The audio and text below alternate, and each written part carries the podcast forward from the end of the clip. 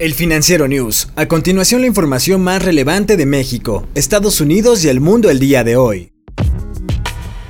El presidente de Estados Unidos, Donald Trump, dejó el centro médico Walter Reed luego de haber ingresado para recibir tratamiento contra el COVID-19. Trump estuvo recibiendo casi todos los medicamentos disponibles para ayudarlo a combatir la enfermedad causada por el virus SARS-CoV-2.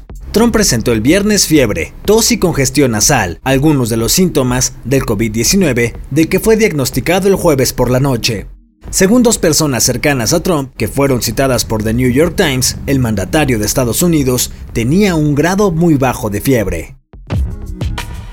La secretaria de prensa de la Casa Blanca, Kayleigh McEnany, anunció este lunes que ha dado positivo al coronavirus. En un comunicado, también aseguró que no ha presentado síntomas por el momento. La vocera estuvo hablando con reporteros la noche del domingo, pero este día aseguró que no fue suficiente tiempo para poner a nadie en peligro. Añadió que se ha colocado en cuarentena y que continuará trabajando para el pueblo estadounidense de manera remota.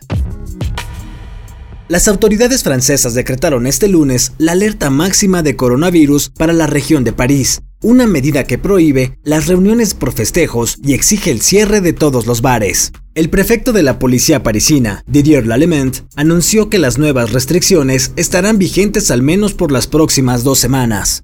Comentó que se están adaptando constantemente a la realidad del virus para intentar reducir su propagación. Los restaurantes seguirán abiertos bajo estrictas condiciones que se conocerán en el transcurso de las horas, y se espera que las normas incluyan un distanciamiento adecuado entre las mesas, una cantidad limitada de clientes y el registro de los nombres y números telefónicos de los comensales.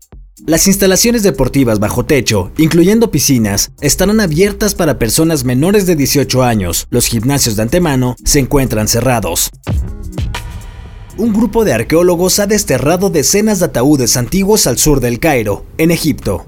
De acuerdo con los primeros informes, fueron 59 los sarcófagos encontrados, la mayoría con momias adentro, mismos que fueron sepultados en tres pozos hace más de 2600 años.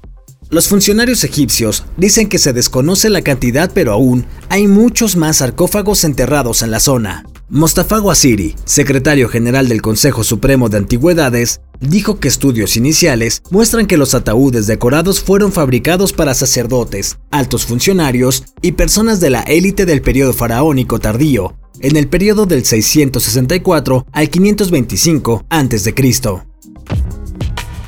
El delantero mexicano Irving Lozano causó baja de la selección mexicana de fútbol. Mientras México se prepara para un par de partidos en Europa, el lugar de Lozano será ocupado por el volante del Cruz Azul, Orbelín Pineda, informó este domingo la Dirección de Selecciones Nacionales.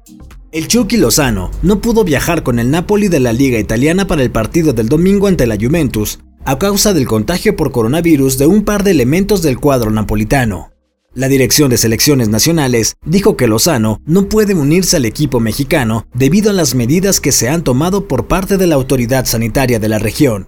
El miércoles, México enfrentará a Holanda en Ámsterdam y el martes de la próxima semana se enfrentará a Argelia en La Haya. Yo soy Daniel Maldonado y la producción es de Daniel Díaz El Mou. Hasta la próxima entrega del Financiero News.